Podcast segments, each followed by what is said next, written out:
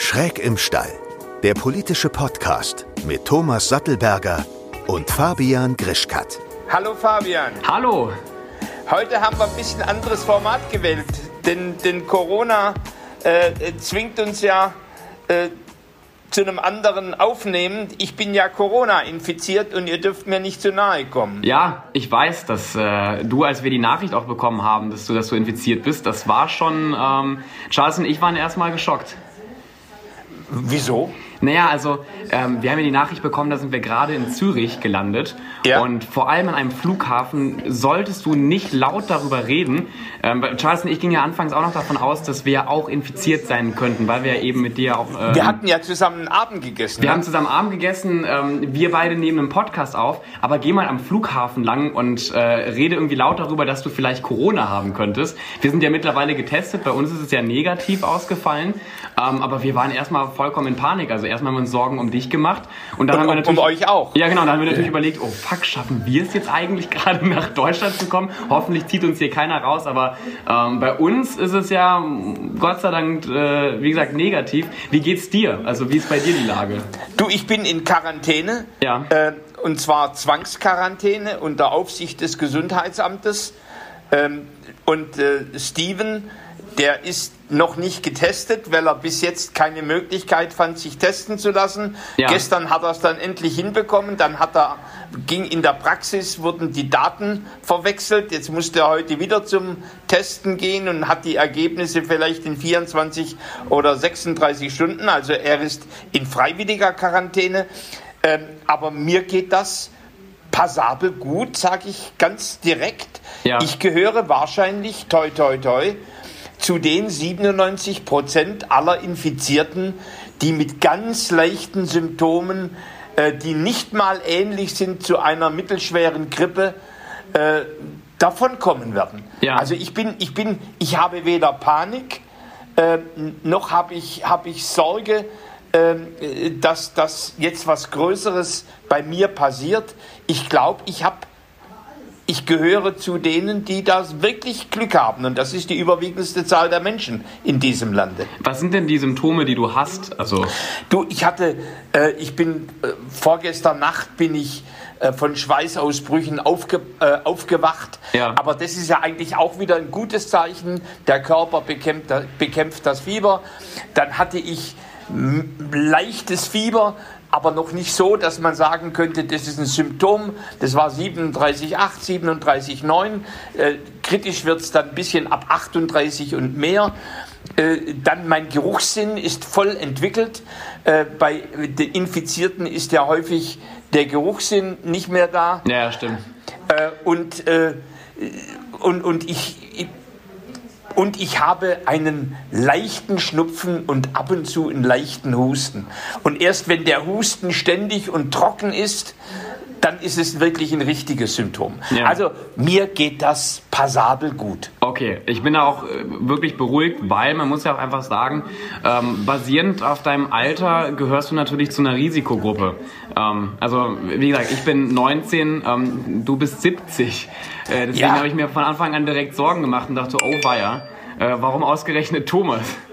Ja, aber du gehörst auch zu einer Risikogruppe, nicht im Sinne, dass du selber Risiko hast, Ja. sondern natürlich die, werden junge Menschen genauso infiziert, sie merken aber nichts. Ja, Und sie infizieren Ältere. Zum gerade Beispiel sagen, die, die ja. Großmutter oder äh, Vater und Mutter oder wie, wie auch immer. Das heißt im Grunde, Risikogruppe ist eigentlich jeder. Ja, Charles und ich haben ja auch, als wir gelandet sind ähm, und quasi nicht ausschließen konnten, dass wir es nicht haben, äh, haben wir sofort uns die Masken angezogen, ähm, haben versucht, jeglichen Kontakt mit, mit Leuten zu vermeiden. Aber äh, ich sehe das, sehe das ähnlich wie du. Viele, äh, auch in meinem Alter, äh, ignorieren das ja auch relativ gekonnt. Also ich sehe auch viele meiner Freunde, ähm, die weiter auf riesige Partys gehen. Und ähm, das geht mir ein bisschen auf die Nerven. Also ich bin keiner, der äh, eine unglaubliche Panik versucht zu verbreiten, aber so mit einem gewissen Menschenverstand sollte man schon an die Sache rangehen und einfach dafür sorgen, dass man weiterhin im kleinen Kreis sich aufhält. Und wie gesagt, nicht auf eine Party geht. Auch wenn jetzt die krasseste Party meinetwegen in ganz Köln sein sollte, da geht man einfach gerade nicht hin. Punkt. Danke, dass du das sagst, Fabian. Bitteschön. Äh, nein, weil äh, ich, ich muss dir sagen, das ist ein, ich betrachte das als ein ganz verantwortungsloses Verhalten, wo man im Grunde das persönliche Vergnügen vor die Gesundheit seiner Mitmenschen stellt. Ja. Denn, denn ich, also ich mache jetzt mich um mir weniger Sorge, aber ich habe eine 95-jährige Mutter. Und ich kann dir sagen, ich habe gestern mit der ganz lang gesprochen. Die hat gesagt, soll ich äh, mein Pflegepersonal beurlauben? Soll ich die, die Frau, die mir beim, beim Reinigen äh, hilft, soll ich die nach Hause schicken? Äh, ich habe so Angst, dass ich infiziert werde. Ähm, und äh, dann sagte ich, äh, liebe, liebe Mutter, ich, ich kann das Risiko nicht von dir wegnehmen. Äh, aber ich glaube, was noch schlimmer ist, dass du allein zu Hause bist und in dein, mit deinen 50, 95 Jahren in diesem hohen Alter. Äh, so, und wenn man das sieht, und jetzt könnte beispielsweise ein, ein Enkelkind kommen oder ein, ein Urenkel oder wie auch immer, der auf einer Party war und steckt, steckt die Großmutter oder die Urgroßmutter an, Ja. das ist ganz, ganz schlimm. Ja, also erstmal auch äh, Respekt an deine Mutter. Also ich meine, 95 ist schon ein stolzes Alter. Äh, ich kenne ich kenn wenig Menschen, die überhaupt auch so alt werden, aber du hast natürlich vollkommen recht. Ähm, es, es reicht nur, nur, nur eine leichte Berührung jetzt bei, bei deiner, deiner Mutter und es sieht ziemlich, ziemlich schlecht aus. Äh, wie schätzt du denn allgemein die, die Lage ein? Ähm, vor allem gerade in, in Deutschland, weil da wird ja viel darüber diskutiert. Viele behaupten, uns geht es super, wir brauchen keine Angst zu haben. Andere sagen, wir machen gerade alles falsch. Wie siehst du das? Also ich glaube, wir haben die Lage richtig falsch eingeschätzt.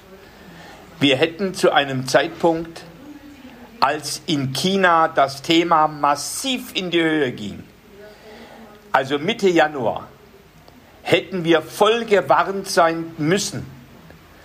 Das, und übrigens auch von früheren Pandemien.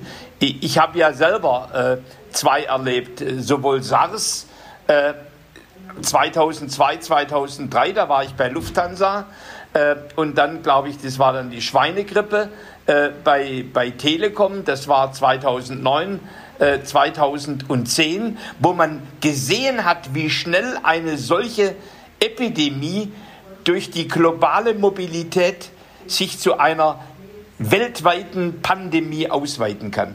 Ja. Und das ist etwas, äh, was mir schon schwer zu schaffen macht. Äh, Übrigens, das sehe ich auch ganz selbstkritisch. Jetzt stehe ich nicht in der Verantwortung. Ich habe auch nicht die Daten gehabt, aber ich habe die Erfahrung gehabt und hätte das lauter und deutlicher sagen müssen. Im Augenblick sind unsere Infektionszahlen exakt die gleichen wie in Italien. Die Kurven sind fast identisch. Und wenn du dir anguckst, wie das in Italien gelaufen ist, jetzt kann man sagen, Gott sei Dank haben wir in, in Deutschland hoffentlich ein nicht so überlastetes äh, Gesundheitssystem, aber im Augenblick sind die ganzen Beratungsstellen, die Beratungshotlines zusammengebrochen, die Labore sind überlastet, die, die, das Pflegepersonal auf den Intensivstationen ist extrem jetzt schon strapaziert. Und wir haben ja noch gar nicht den Höhepunkt äh, der Pandemie erreicht. Ähm, es fehlt Ärzten im ländlichen Raum, fehlt es an, an Schutzausrüstung, zum Teil noch an Masken und, und, und. Also wir sind, also ich, ich suche jetzt keinen Sünde- Sündenbock. Ja. Äh, das werden wir, aber wir müssen, wenn diese Sache vorbei ist, müssen wir politisch schonungslos uns die Karten legen, was, was da gewesen ist ähm, und warum wir so spät dran waren. Also insofern kann ich nur sagen, nach vorne gerichtet, höchste, höchste Aufmerksamkeit, Warnstufe, Warnstufe 7 auf einer Skala von 1 bis 7. Ähm, und bitte, ich, ich, die Bundeskanzlerin, die war mir heute Abend fast noch zu brav, so wie sie das sagt. Ähm, also ich, ich würde auch richtig rabiat sanktionieren, wenn sich Schlangen bilden, wenn Menschen in größeren Gruppen zusammenstehen, wenn sie Partys feiern. Äh, da, jetzt geht es darum, wirklich den Ausbruch der Pandemie ein Stückchen wenigstens einzudämmen. So, jetzt bin ich gerade sehr energisch geworden. ja, aber du, ich meine, das bin ich jetzt gewohnt. Ich habe ja bei Lufthansa und bei Telekom musste ich mit Hunderttausenden Mitarbeitern mit solchen Themen umgehen. Ja. Und die, und die Kanzlerin, die hat 80 Millionen, nicht Mitarbeiter, aber Bürgerinnen und Bürger. Nee, es Und- gibt Menschen, die behaupten, äh, Deutschland sei eine GmbH. Also es Menschen würden dir zustimmen, wenn du sagst, Mitarbeiter. Ganz wenig Menschen. Und ein, ich würde auch sagen, ein bisschen verdreht, aber ähm, nein, erzähl weiter, sorry, ja.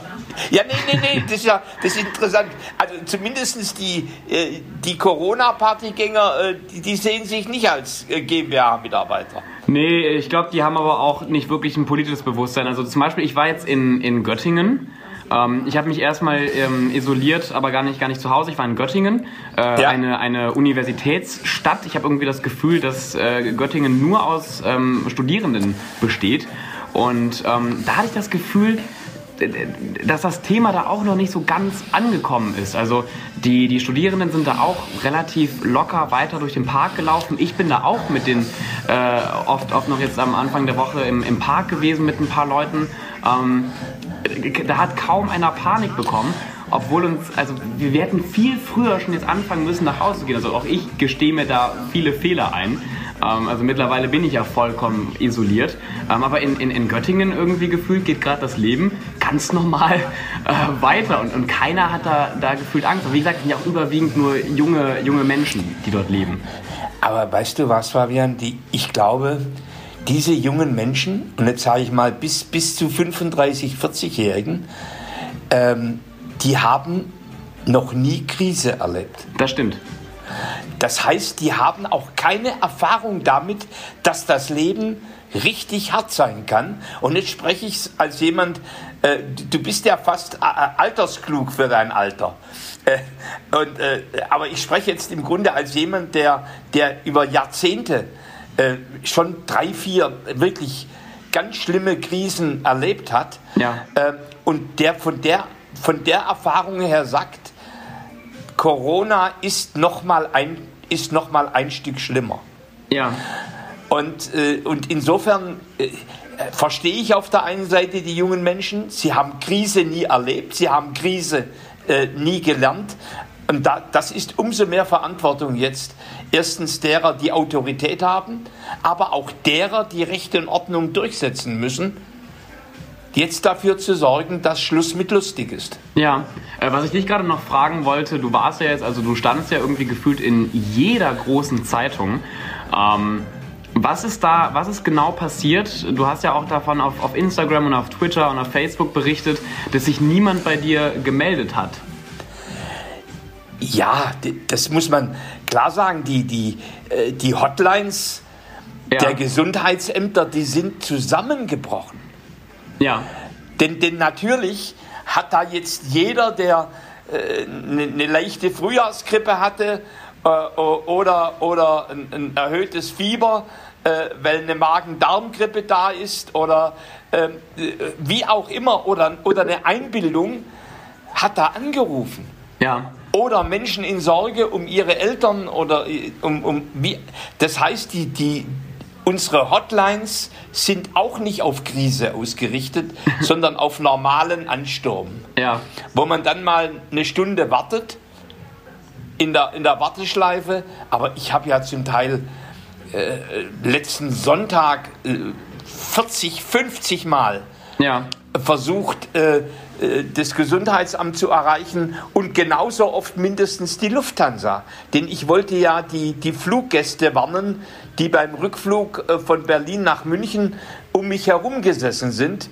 Äh, denn, denn dort habe ich richtig den Infektionsausbruch direkt gespürt und ich, ich vermute, ich war da am infek infektiösesten. So, und äh, das ist, äh, das Land hat auch Krise verlernt. Nicht nur die jungen Menschen, Ja. sondern auch das Land. Das heißt, unsere ja. ganzen Systeme sind eigentlich auf Normalität, auf normales Betriebssystem ausgerichtet. Ja. Ähm, wie schätzt du die wirtschaftliche Lage ein? Also es, es wird jetzt, ja, und insofern, wahrscheinlich wird das alles schneller kommen, Schluss mit lustig. Äh, als, als man sich das vorstellt. Äh, natürlich brechen jetzt äh, zuerst mal für Millionen Solo-Selbstständige, Freelancer, Artisten, ähm, Freischaffende, brechen die Umsätze massiv ein. Denn natürlich, wenn die großen Firmen, äh, VW hört auf zu, äh, BMW hört auf zu produzieren, das heißt Hunderttausende von, von, von Mitarbeitern äh, sind nicht beschäftigt und natürlich, da braucht man kein Marketing, da braucht man keine Videofilme, da braucht man keine Personalberatung, äh, da braucht man keinen juristischen Rat. Das Thema steht still und das trifft zuerst die Freelancer. Eigentlich müsstet, äh, müsstest du und, und Charles ja eigentlich auch große Sorge haben. Ja, für die Menschen, die das nicht wissen, ähm, Charles, Charles Barr und, und ich, wir, wir haben eine Agentur, äh, eine Beratungsagentur, wir produzieren auch viele Sachen und genau das, was du gerade sagst, wir haben zum jetzigen Zeitpunkt ähm, keine Aufträge. Also Charles und ich sind ja extra noch ähm, aus den USA zurückgeflogen, weil wir zu dem Zeitpunkt noch dachten, dass wir Termine haben. Das ist, also das klingt jetzt total verrückt, das kann sich jetzt gerade keiner vorstellen, weil alle zu Hause sitzen und es gibt ja keine Termine mehr. Aber zu dem Zeitpunkt dachten wir wirklich, zum Beispiel, dass wir nächste Woche äh, Termine haben, übernächste Woche Termine haben. Äh, Charles hat viele Speaking-Termine, ich habe viele Moderationsaufträge. Ähm, wir beraten ja auch Unternehmen. Wir haben zum jetzigen Zeitpunkt wirklich kaum was zu tun. Also klassisch so ein bisschen Homeoffice-Arbeit. Ähm, aber unser Hauptgeschäft bricht gerade weg. Und für uns ist das, ähm, das muss man ja fairerweise sagen, jetzt nicht so dramatisch. Ähm, weil Warum? Sowohl Charles und ich, wir sind relativ gut abgesichert. Also ähm, wir fallen Habt ihr gespart oder wie? Ja, wir haben, ich würde mal behaupten, wir haben in den letzten Jahren schon ganz gut gespart. Und im allerschlimmsten Falle, ähm, wir kommen jetzt beide nicht aus einem ultrareichen Hause, aber äh, sowohl Charles als auch ich äh, können immer wieder zu unseren Eltern zurück. Also zum Beispiel jetzt, zum jetzigen Zeitpunkt, sind wir beide ja auch im Kreise unserer Familien. Aber für viele, äh, ganz viele andere Freelancer sieht es gerade ziemlich mies aus. Ja gut, ich meine, und ihr seid ja auch erst 18, äh, 19, das heißt, ihr habt noch, noch, noch keine Familie, ja. ähm, ihr habt noch nicht genau. sozusagen, seid noch nicht in der Verantwortung, ähm, gemeinsam für eine Familie zu sorgen, wie auch immer. Ja. Äh, und, und der Rückfall ins Elternhaus ist, ist ja noch fast, ihr seid ja fast zu früh schon ausgebrochen aus dem Elternhaus. Und die Eltern freuen sich, wenn sie noch mal ein Stück von euch haben, ne? Ja, das, äh, das sind vielleicht jetzt die etwas perversen äh, guten Seiten dieser, dieser Krise. äh, das, das stimmt. Also ich, ich könnte meine Mutter jetzt auch mal eben kurz fragen. Nein, aber meine Mutter freut sich immer, wenn ich, wenn ich hier bin. Ja, äh, da hast du recht, aber das, ich glaube, äh, darum geht es jetzt bei dieser Krise auch nicht. Ja, aber wie, es, gibt, es gibt ganz viele kleine, auch zum Beispiel die Umwelt, äh, profitiert ja gerade auch in, in großen Teilen. Also es gibt ja schon, wie gesagt, so pervers das klingt, ein paar Vorteile, die dieses Virus äh, mit sich bringt. Ja, aber wenn ich die Frau Gebauer äh, von Friday for Future, Future reden höre, dass man sieht, dass es doch jetzt geht. Ich möchte mal sehen, wie die ratscht, wenn Millionen Arbeitslose in diesem Lande sind.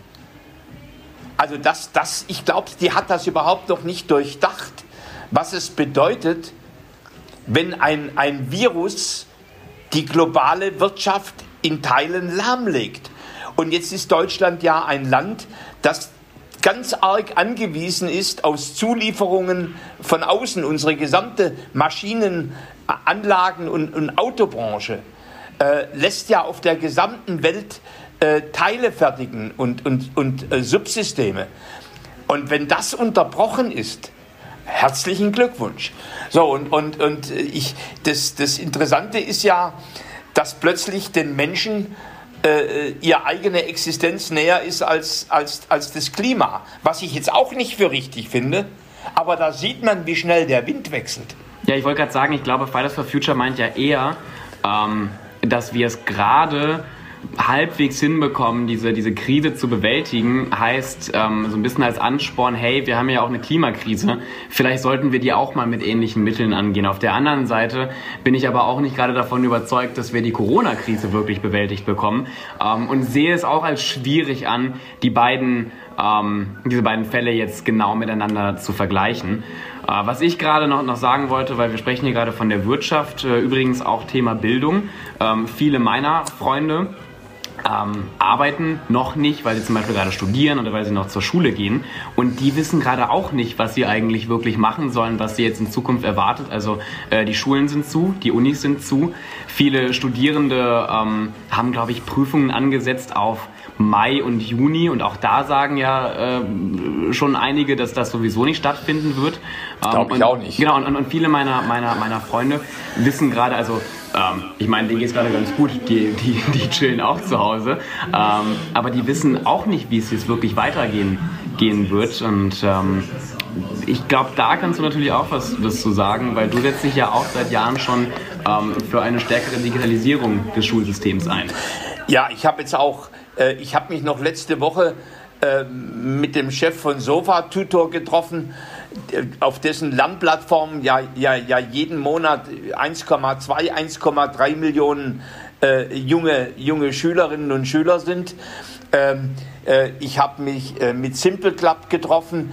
Ähm, ich, ich habe jetzt einen Antrag geschrieben äh, an, die, an die Bundesregierung, dass, dass wirklich alles getan wird, dass wir nicht nur warten, bis die träge Bürokratie der Schulverwaltung Lösungen findet, sondern dass wir die vorhandenen äh, Angebote so schnell wie möglich äh, nutzen und, äh, und, im, und dass das Jahr nicht ein verlorenes Jahr ist für eine junge Generation. Ja. Und, jetzt, jetzt, und natürlich der nächste Punkt, du hast ja äh, Hunderttausende Schulabgänger, die in eine Berufsausbildung gehen ja. sollten im Frühherbst diesen Jahres oder die einen Job suchen. Das ist ja nochmal eine, eine ganz neue Erfahrung, dass man in eine Welt reinkommt, wo, wo Ausbildungsplatz ähm, und Berufsaussichten als Akademiker gar nicht mehr sicher und stabil sind. Also ich glaube, das haben sich noch einige gar nicht vergegenwärtigt. Ähm, ich, also früher hätte ich gesagt, das ist ein heilsamer Schock. Ähm, jetzt würde ich das so nicht sagen, denn der Schock, der Schock wird kräftig werden. Ähm, und, und, und eigentlich möchte ich keinem jungen Menschen äh, äh, das, das äh, zumuten, aber natürlich wird das kommen. Und ich bin fest davon überzeugt, äh, dass diese Krise äh, bis in den mindestens bis in den späten Herbst geht. Manche Experten sprechen ja von zwei Jahren. Was sagst du dazu, dass NRW ähm, weiterhin ja, also ich, ich, weiß gar nicht, ist das noch der aktuelle Stand? Ähm, ich habe nur gestern mitbekommen, dass ja die Abi-Prüfungen ähm, weiterhin stattfinden sollen. Was sagst du dazu? Also bis jetzt hat sich ja jeden Tag die Lageeinschätzung geändert. Ja. Und sie ist jeden Tag schlimmer geworden. Jetzt lassen wir da noch mal zwei, drei Tage ja, vergehen und dann sagst du, dass sowieso die Prüfungen äh, also ich, werden. Ich, ich glaube, das ist, das ist überhaupt keine Sicherheit, sondern eine ganz große Unsicherheit. So, hätten wir aber positiv, hätten wir schon wie Udacity beispielsweise, ähm, Online-Kurse mit Tutoren seit Jahr und Tag an den Hochschulen und an den Schulen, hätten wir das Thema der Digitalisierung jetzt nicht als, als ausschließliche Lernform, aber neben dem Frontalunterricht und neben der Projektarbeit hätten wir individualisierte, digitalisiertes Lernen, dann könnten wir die Schulkrise, denn wir reden ja über die Viruskrise, die Wirtschaftskrise und die Bildungskrise. Ja. Ne? Dann könnten wir die Bildungskrise ganz anders bewältigen. Ja, wir bekommen auf einmal, also wir, wir müssen auf einmal ähm, jetzt die Konsequenzen spüren ähm, davon, dass wir halt in den letzten Jahren auch nicht wirklich was zum Thema Digitalisierung großartig beigetragen haben. Also äh, wenn ich an, an Digitalisierung von Schulen denke, dann muss ich auch ehrlich sagen, bist du der Erste, der mir einfällt, der da, glaube ich, noch gefühlt am meisten gemacht hat. Aber ähm, wir haben es einfach nicht geschafft, ähm, ein System aufzubauen, dass wir zum Beispiel in solch einem Notfall ähm, jetzt Leute, Leute weiter unterrichten können. Also an manchen, muss man ja fairerweise sagen, an manchen Unis passiert das ja gerade, aber ähm, Grundschulen machen das nicht, äh, die meisten Gymnasien, die, die, ich kenne, machen das nicht ähm, und auch tatsächlich die meisten Universitäten sind mit der aktuellen Situation überfordert. Ja, und jetzt die, die Serverkapazitäten für die Schulen Ja. sind in Bayern zusammengebrochen, in Ja. Sachsen-Anhalt zusammengebrochen, in Berlin zusammengebrochen und ich weiß nicht wo. Das heißt, wir haben auch die ganzen Serverkapazitäten nicht auf Ansturm, auf Masse ausgerichtet, sondern auf Normalität. So, und, und das heißt, dieses Land hat im Grunde Krise nicht gelernt. So, und, und, und ich, es mal auch nüchtern, wahrscheinlich hätte man, hätte man da die jungen Profis rangelassen, Ja. dann wäre das wahrscheinlich eine andere Welt heute. Die Sofa-Tutors dieser Welt, die hätten im Grunde wirklich geholfen, die, die gesamte Schullandschaft zu reformieren. Ja. Aber das hat man halt sozusagen, die alten Schulverwaltungen äh, und die alten Schulämter und, und, äh, äh, und Aufsichtsorgane, die haben das Thema getrieben. Ich hoffe, Und eigentlich relativ inkompetent. Ja, ich hoffe, dass wir aus dieser Krise lernen. Ähm, das kann, man kann ja immer positiv in die Zukunft schauen. Ich bin ja ein sehr optimistischer Mensch ähm, und ich hoffe, dass wir gerade aus solch einer Krise vielleicht auch endlich mal realisieren, ähm, dass wir einiges an diesem Schulsystem ändern müssen und dass da, wie wir jetzt sehen, kein Weg mehr dran ähm, vorbeiführt. Ich wollte dich jetzt noch fragen, ähm, allgemein zum, zur Corona-Krise, ähm, was sind denn oder was würdest du sagen, sind jetzt die nächsten Schritte, die sowohl von der Bevölkerung, aber auch zum Beispiel von der Regierung getan werden müssen? Also jetzt heißt es wirklich zu sagen, zu Hause bleiben, Ja, nicht draußen feiern, äh, auch äh, zu Hause wirklich zu gucken, dass man, äh, was schwerfällt, übrigens, es fällt auch mir schwer, äh, im, hier in der Wohnung mit, mit Steven zwei Meter Distanz zu halten. ja, Ne? Also das, was man Social Distancing nennt, das wirklich konsequent äh, zu machen, denn sonst kommt die Ausgangssperre. Und das ist keine angenehme Sache. Ne? Dann kann man nur noch zur Apotheke und zur Arbeit gehen. So, das ist gar nicht fein. Also insofern, wenn, wenn wir uns jetzt disziplinieren, dann wird uns das Allerschlimmste erspart bleiben. Und natürlich müß, müssen die Politiker mit aller Klarheit und, und Konsequenz äh, jetzt die, die Umsetzung der Verordnungen sicherstellen, ähm, denn sonst droht uns die Ausgangssperre.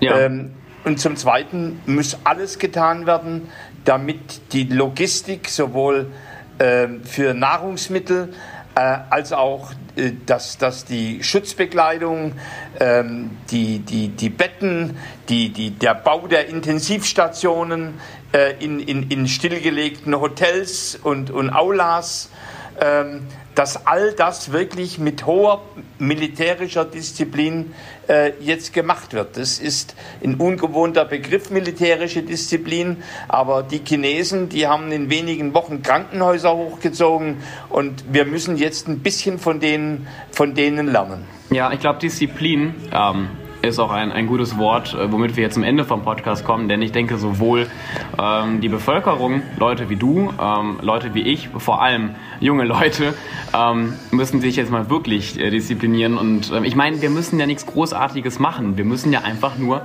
zu Hause bleiben, äh, uns brav und artig die Hände waschen ähm, und dafür sorgen, dass sich halt dieses Virus nicht ausbreitet. Aber, wie du auch gerade richtig sagst, natürlich muss eine Regierung auch diszipliniert äh, vorangehen. Und ich glaube, also wie gesagt, ich bin ein optimistischer Mensch. Ich glaube, wenn wir da alle mit anpacken, ähm, dass wir diese Krise überstehen können. Und ich hoffe natürlich auch, ähm, dass du diese Krise überstehst und dass vor allem auch deiner Mutter nichts passiert. Ja, du Fabian, das ist natürlich jetzt eine Chance auch wirklich für neues Familienleben Ja, und für neue Gemeinschaft, äh, für, für, für eine Zeit, in, in, in der man nicht nur durch die Hektik und die Vergnügungssucht gepresst wird, sondern wo man auch mal ein bisschen nachdenken kann, wie zerbrechlich eigentlich äh, die Welt und, und das, das menschliche und das Menschenwesen ist. Ja. Und ich, ich persönlich, äh, ich, ich werde das schaffen, Steven wird das schaffen und wir werden alle durchkommen. so. Und damit würde ich sagen, beenden wir auch diesen äh, Notfall-Podcast. Okay, Super. guten Abend noch. Tschüss. Ciao. Schön, dass du bis zum Schluss zugehört hast. Der nächste Podcast kommt wie immer nächsten Sonntag. Bis dann.